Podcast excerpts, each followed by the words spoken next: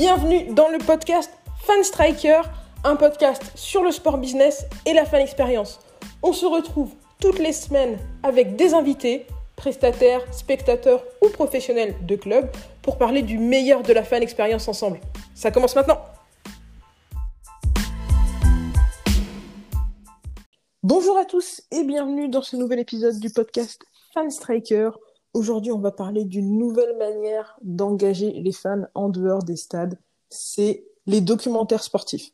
Vous avez vu depuis euh, ces dernières années, on en voit apparaître sur toutes les plateformes, sur Netflix, sur Amazon Prime, sur vraiment toutes les plateformes.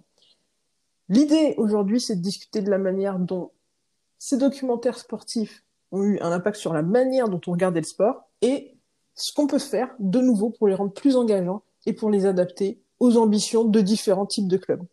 Pour discuter de ce sujet avec moi, j'ai Mathias Dich qui m'a rejoint. Comment ça va Mathias? Ça va très bien Thomas. Mais écoute, ça va très bien. Aujourd'hui, du coup, on va parler de, ces, de tous ces documentaires sportifs, à commencer par, euh, je pense, celui qui, celui qu'on a tous regardé pendant euh, le premier confinement, c'est The Last Dance, le documentaire sur la carrière de Michael Jordan. Tu as regardé ça en combien de temps, toi, Mathias? Moi, j'ai regardé dès qu'un épisode sortait, c'était pour moi. Ah le lundi soir, il y avait le grand rendez-vous The Last Dance. C'est évident que j'étais devant euh, ma télé sur Netflix à regarder les épisodes euh, du reportage. C'était assez impressionnant et très immersif. Donc j'ai vraiment adoré ce type de reportage et je pense que j'ai pas été le seul. Bah, t'as vraiment pas été le seul parce qu'en fait, euh, The Last Dance a été vu par plus de 24 millions de personnes juste sur Netflix. Donc c'est vraiment un chiffre très très impressionnant. À titre de comparaison, par exemple, le documentaire Netflix sur la Formula One, euh, Drive to Survive, a été vu par un million de personnes euh, à la suite de sa sortie, dans, le mois suivant sa sortie. Donc là, pour, euh, pour The Last Dance, on est quand même sur une dimension qui est tout autre. Toi, qu'est-ce qui te plaît le plus dans ce type de documentaire? Je sais qu'il y a des documentaires qui, des documentaires sportifs qui ont plusieurs approches. Donc parfois tu suis un athlète, parfois tu suis une équipe, parfois c'est sur plusieurs saisons, parfois c'est sur une saison, parfois c'est une rétrospective. Toi, qu'est-ce qui te plaît le plus? Ah, C'est vraiment ce qui va englober tous ces différents types de reportages et qui me plaît le plus, c'est vraiment euh, ce côté immersif, pouvoir euh, rentrer dans le cœur de la vie des clubs, des joueurs, des athlètes, peu importe, mais vraiment de pouvoir voir des éléments, des images, euh, des interviews, des témoignages qu'on n'a pas vu avant, qui vont vraiment donner un autre angle, ce qu'on appelle vraiment le behind the scenes, ou qui va être super intéressant pour tous les fans et les non-fans, juste amateurs de sport d'une manière globale, qui va être super intéressant, qui va permettre vraiment de rentrer dedans et de voir quelque chose de nouveau qu'on ne voyait pas avant. Et c'est vraiment le gros plus de ce type de reportage pour moi. Ouais, et j'aime beaucoup ça aussi en fait. Euh, comme tu le dis, tu vois euh, les derrière de le, derrière de la scène, behind the scene. Je sais pas je sais pas ce que ce serait la, la traduction française, mais non seulement tu vois les coulisses, voilà les coulisses, mais en plus c'est rétrospectif. Donc parfois tu vois euh, un joueur, tu vois un athlète qui est en, phase de doute, euh, je sais pas, avant la draft, qui est en phase de doute avant un grand match, et toi tu sais ce qui va se passer, tu vois sa préparation, mais tu sais déjà ce qui va se passer.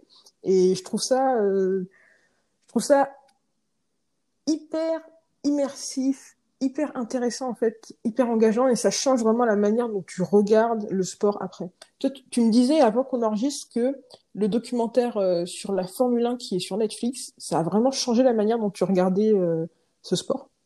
C'est exactement ce sur quoi j'allais rebondir, ce côté euh, de connaître euh, l'action avant qu'elle ait lieu dans Formula One. Moi, je l'ai vécu comme ça parce que j'ai regardé les différentes saisons, euh, donc du coup qui sont filmées pendant les, les, saisons de Formule 1, et du coup on a la vidéo derrière euh, peu de temps après, et on sait déjà tout ce qui s'est passé, même si comme euh, je te l'ai dit, moi la Formule 1 je la suis de loin, je suis pas un grand spécialiste, mais voilà j'avais suivi quand il y avait le pilote français qui était mort tragiquement sur sur le circuit, bah on voit ça, on voit quelle était l'ambiance juste avant, et on, vraiment on rentre dans un univers où euh, malgré, bah, là je prends cet exemple qui est totalement tragique, mais c'est un exemple parmi tant d'autres dans lequel vraiment on va se, rendre compte de euh, comment est-ce que ça se passait, et c'est des choses qu'on ne voyait pas à la télé, qu'on ne voit pas lorsqu'on suit de loin, parce qu'on n'est pas vraiment euh, intégré à, ces différentes notions. Donc je trouve que c'est une stratégie super intéressante quand on parle de ce qu'ils ont fait, par exemple avec la Formule 1, Formula One, ou quelqu'un comme moi qui va, être, qui va suivre la Formule 1 de loin, mais qui ne va pas être fan,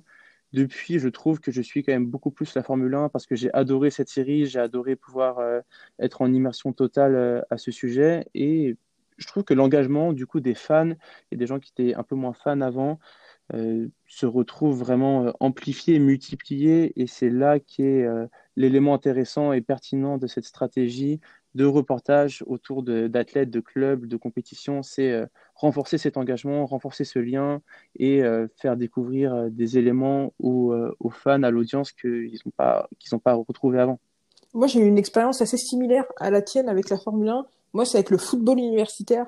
Euh, j'ai regardé euh, All or Nothing, euh, qui est sur Amazon Prime, la saison où on suit une année à l'université de Michigan, donc les Wolverines, de Michigan, et on voit plusieurs joueurs qui, dont on sait maintenant qu'ils sont dans la NFL, mais on les voit encore à l'université avant même qu'ils se fassent qu'ils se fassent drafter, avant même, je crois, l'année où ils se présentent à la draft. je pense notamment à, à Rashan Gary et ça te donne, euh, en fait, ça te montre non, non seulement bah, toute la préparation, euh, tout, tout, le team building, tout, euh, tu vois, tu finis par, par être attaché aux joueurs. Et je pense notamment, il y avait une, une grosse compétition entre les trois quarterbacks cette année-là.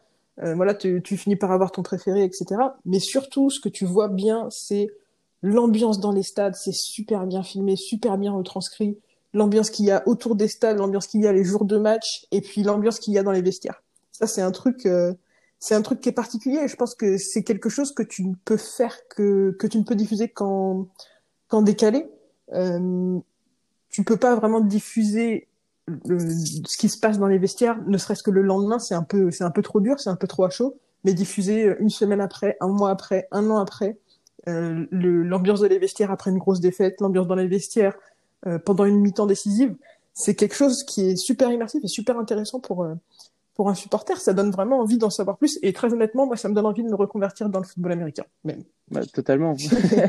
mais euh, non, mais cette stratégie, comme, euh, comme je l'ai dit, elle est intéressante.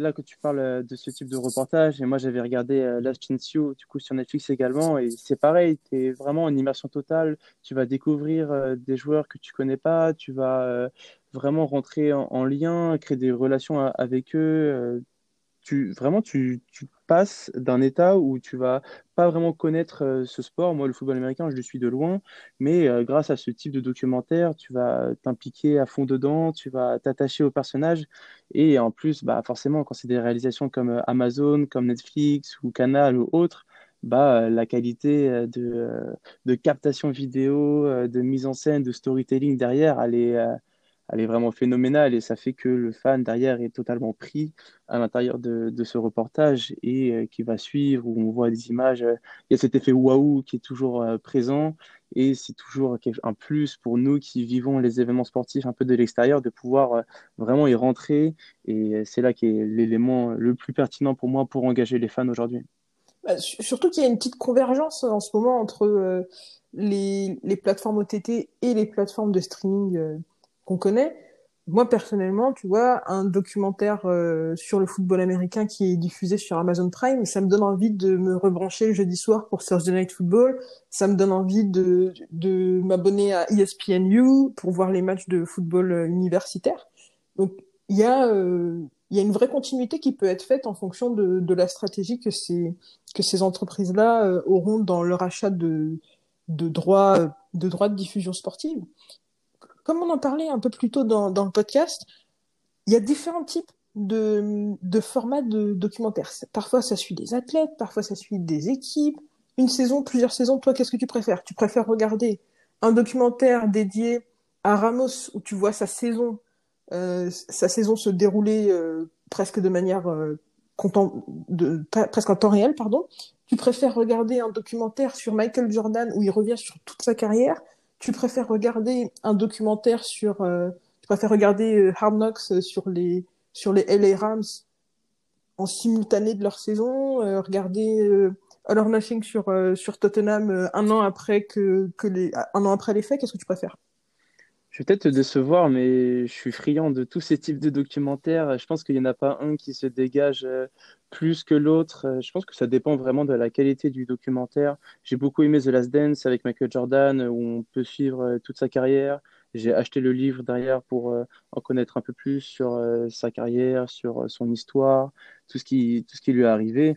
Mais j'ai aussi énormément apprécié Formula One, où on suit une saison entière avec une écurie à chaque épisode où c'est super intense. J'ai beaucoup aimé Last Chance You, où on suit vraiment une équipe sur toute une saison. Il y, a, vraiment différents profils. Je pense que chacun pourra y trouver son compte, mais on assiste vraiment aujourd'hui à une multitude de, choix. Vraiment, il y en a de plus en plus de reportages de ce type. Je pense que d'une part, euh, c'est de ça vient de l'émergence d'OTT, de, sites de streaming comme, Netflix, comme Amazon ou autres, qui produisent de plus en plus de reportages euh, de la sorte, que ce soit dans le sport ou autre, où vraiment il y a un contenu immersif, et également de la volonté des fans aujourd'hui de vouloir euh, s'y immerger totalement, de vouloir passer cette barrière et rentrer dans la vie du club, de l'athlète. Donc, il y, a beaucoup de choses, il y a beaucoup de choix et je pense que j'en préfère pas un par rapport à un autre. Euh, j'ai mes petits préférés, comme je t'ai dit, en termes de, manière, de manière ponctuelle, de reportage en tant que tel. Mais au niveau du style, euh, j'aime tout. Tant que c'est bien fait, qu'il y a des belles images, que je me retrouve euh, à l'intérieur de ces reportages, je vais être friand et je vais, je consommer ce type de contenu. Tu as une préférence pour ce qui est mis en avant Tu vois, par exemple, tu me parlais de Last Chance You, où c'est des des joueurs euh, qui, qui ont eu du mal euh, à trouver leur place dans le, dans le football universitaire et bientôt dans le basket universitaire d'ailleurs dans les prochaines saisons. C'est un peu euh, une, une position d'underdog. Est-ce que tu préfères voir, revoir des, des, des grands règnes comme, comme Last Chance You ou encore une fois, t'aimes tout? Pardon, The Last Dance. C'est tellement différent. La Sou, j'ai bien aimé parce que vraiment, c'est une, une époque euh, qui était phénoménale et de par mon âge, j'ai pas pu euh, vivre ça avant. Je ne connaissais pas plus que ça la carrière de Michael Jordan à part deux, trois éléments marquants. Et du coup, là, le fait de pouvoir revivre ça, euh, ça me donne une seconde chance, on va dire, de pouvoir euh, consommer ce, contenu sans l'avoir vécu avant. Donc, j'ai trouvé ça intéressant, et Last Chance You, euh, c'était phénoménal parce que tu es vraiment immergé, mais à, à 2000%, tu les suis au quotidien, tous les jours. C'est vraiment, tu, vas dans l'intimité des joueurs, dans leur vie, tu rencontres leur famille et tu te sens chez eux. C'est comme si tu faisais partie de leur équipe, de leur famille. Et ça, c'est un sentiment qui est aussi euh, super prenant et super intense. Donc, c'est pour ça que j'ai beaucoup aimé ce type de reportage aussi. Est-ce qu'il y a un athlète pour qui tu aimerais avoir le même genre de rétrospective que ce qu'on a eu pour euh, Michael Jordan bah, avec The Last Dance? Si on parle de basket, euh, un reportage sur Kobe Bryant ou les ouais, James pourrait faire bien évidemment son effet, ça c'est évident. Et après, pour mes sports de, de prédilection comme euh, le football, euh, il y a beaucoup de reportages déjà qui sont faits et qui sont intéressants. Il peut y avoir sur Zizou ou sur, euh, sur d'autres grands sportifs. il, y en a, de plus en plus, hein, même avec les, reportages sur Gerrard ou, ou Sergio Ramos, comme tu disais tout à l'heure. Il y a vraiment beaucoup, beaucoup de choses et je ne serais pas surpris que dans les prochaines années, il y en a encore plus et qu'on découvre vraiment énormément de contenu à ce sujet euh, sur des joueurs euh, prenants euh, que j'admire. Et j'aimerais vraiment, tu vois, retrouver l'intimité des joueurs, les gens vraiment, les joueurs dont je suis fan. J'aimerais vraiment voir leur vie de tous les jours, pouvoir voilà, se sentir proche d'eux et découvrir des choses qu'on voit pas à la télé ou même sur leurs réseaux sociaux. Ça pourrait être intéressant. Tout à fait d'accord. Euh, de mon côté, moi, d'une manière totalement biaisée, euh, j'aimerais bien plus de Sergio Ramos, une deuxième saison de de la série sur, euh, sur Sergio Ramos. Ce que j'aimerais par-dessus tout, euh, ce serait qu'on puisse suivre l'année de rookie des joueurs de la NFL et de la NBA. Je pense que ça serait super mm. cool. Euh, la NFL sur, euh, sur sa chaîne YouTube propose toute une batterie de, de, de longs formats sur euh, la préparation à la draft, euh, sur euh, les, les, quelques les quelques mois avant la draft pour les rookies, leur préparation physique avec ben, dans des dans des dans des dans les grands dispositifs qui sont mis à leur disposition. Mais j'aimerais bien voir voilà les à quoi ça ressemble les premiers mois d'un rookie dans une équipe de NFL, les premiers mois d'un rookie dans une équipe de NBA et que plutôt que ce soit on voit un petit peu les rookies au milieu de toute l'équipe, que ce soit on voit les rookies de telle équipe et après les rookies de telle équipe et les, tu vois pour comparer je sais pas la première année euh, de Zion, euh, Williamson euh, et la première année de je sais pas de, de n'importe quel autre joueur de, la NBA en, réalité je pense aussi par-dessus ça que ce serait une, une manière de créer un petit peu de, un intérêt supplémentaire pour ces nouveaux joueurs et de mettre un petit peu la lumière sur eux. Mmh, non, totalement. Faut appeler Netflix. Euh, ouais, faut téléphoner Netflix dès maintenant ou Amazon bien sûr. Mais d'une manière générale, tu vois, tous les clubs ne sont pas le PSG, ne sont pas Tottenham ou ou ne sont pas le ne sont pas les Eagles de Philadelphie. Tous les clubs ne sont pas contactés par Netflix, Amazon, toutes ces, tous ces grands noms pour tourner une série sur un an.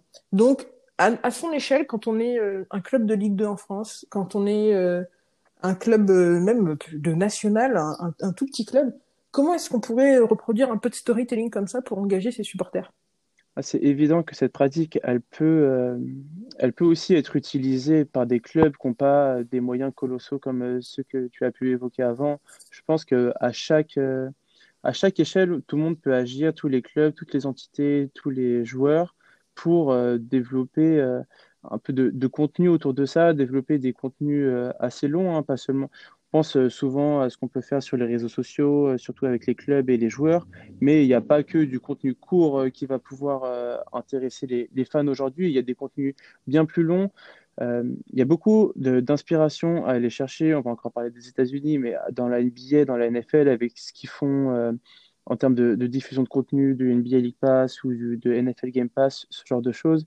Il y a beaucoup à s'inspirer et à pouvoir diffuser derrière sur euh, différents canaux. Je pense euh, à YouTube où on peut euh, balancer du contenu qui va être exclusif, où on va rentrer dans la vie du club de manière intéressante. C'est à chaque club pour moi de tourner cela et de proposer du contenu qui va plaire à ses fans, qui va avoir du sens où on va avoir un vrai storytelling et un engagement, parce que cet enjeu, il est vrai aujourd'hui dans euh, la logique de diffusion de contenu, mais il est aussi dans dans d'autres aspects, de manière d'engagement de, des fans de manière générale aujourd'hui, il y a beaucoup à faire et cette stratégie de contenu, elle en fait bien évidemment partie.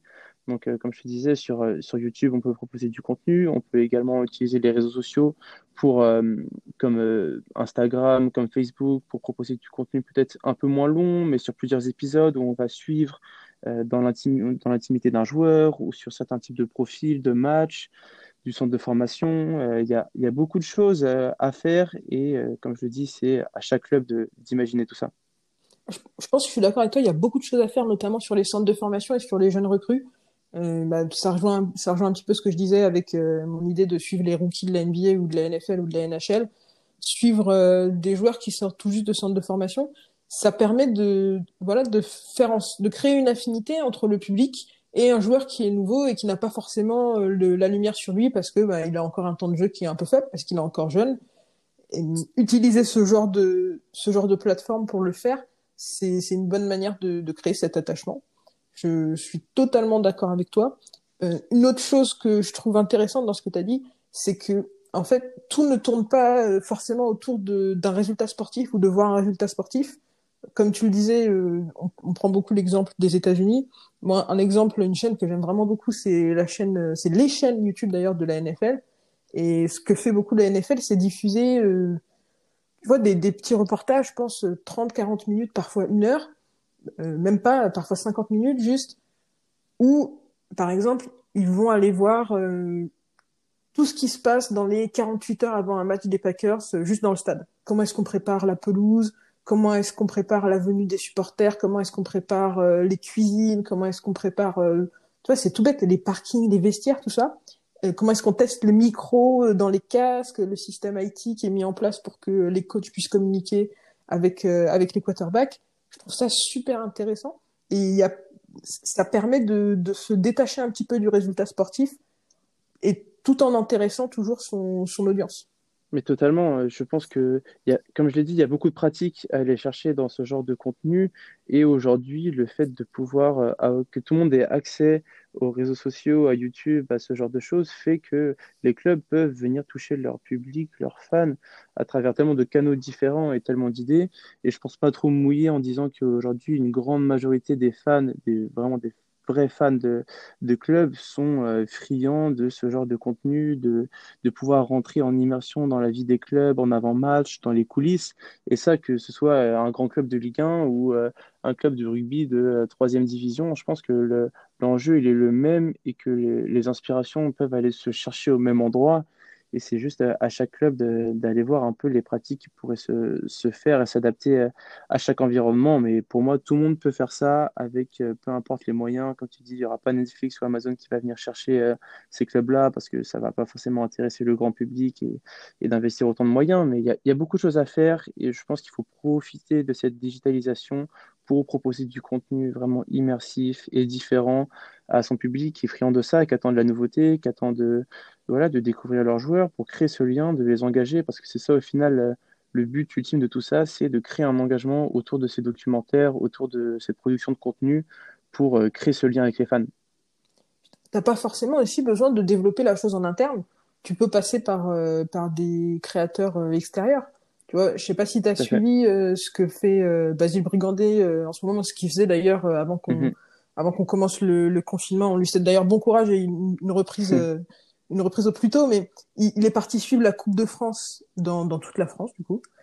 il s'est déplacé, tu vois, de, dans, dans, la région de, de Dijon. Il s'est déplacé dans le Nord. Il s'est déplacé un petit peu partout en France pour suivre la Coupe de France c'est du contenu qui est fait par une personne extérieure, mais ça engage même sur des tout petits clubs, sur euh, les toutes premières phases de la Coupe de France. Ça rend quelque chose d'intéressant. Il y a un côté un petit peu épopée. Euh, tu, tu finis par trouver des, clubs qui t'intéressent le plus. Donc là, lui, il suit plusieurs clubs, mais pourquoi pas Voilà, t'es un petit club, tu trouves euh, un créateur de ta région qui, qui va aller filmer ce contenu et, et, et, trouver ce qui est intéressant dans, dans ce que vous produisez sportivement. Ça peut être une manière de mettre en avant ce type de, de contenu sur sa chaîne. Sur sa chaîne YouTube ou sur ses autres réseaux sociaux d'ailleurs. Ouais, non, vraiment, il y, a, il y, a, beaucoup de choses à faire dans ce sens. L'exemple de Basile avec Stadito et la Coupe de France, il est, il est vraiment intéressant. Il y a toujours des synergies à trouver avec des acteurs locaux qui vont pouvoir euh, travailler pour certains clubs, imaginer des choses ensemble. Et c'est toujours intéressant de pouvoir parler avec des créateurs, de pouvoir essayer de trouver des projets, d'être euh, toujours volontaire sur, euh, sur ce genre d'idées. Et parce que ça fait bouger les choses, ça, produit du contenu, ça engage les fans et il n'y a pas de, de mauvaises idées entre guillemets. Et, enfin voilà, à, la, place des, clubs, je serais tenté, même peu importe euh, leur popularité et leur niveau sportif, euh, d'essayer de produire du contenu, d'engager les fans à travers euh, ces différents documentaires, peu importe leur durée et leur échelle, de trouver des, synergies et, voilà, produire du contenu, engager les fans, c'est ça pour moi la clé de, ce sujet. Tout à fait d'accord. J'ai hâte de pouvoir en voir un petit peu plus euh, sur ce type de documentaire, ce type de, de behind the scenes, comme on, comme on disait, d'immersion dans les coulisses. Totalement. En tout cas, euh, Mathias, merci beaucoup de m'avoir rejoint sur ce sujet. Où est-ce qu'on peut te retrouver en attendant le prochain podcast? Pouvez me retrouver bien évidemment sur euh, Fanstriker avec Maël où on produit du contenu et également sur euh, mon site sportbiz.fr où il y a du contenu également mais un peu plus large sur euh, toutes les notions de sport business. Je vous invite à aller jeter un œil. Sans oublier ton, ton contenu LinkedIn aussi qui est très très bon et également. toujours très innovant sous, sous, des formes sous des formes nouvelles donc donc j'aime beaucoup. Allez allez allez checker tout ça Fanstriker, Sportbiz et le LinkedIn de Mathias. Je te dis à la prochaine alors. Les trois en même temps. Ouais, ciao Maël.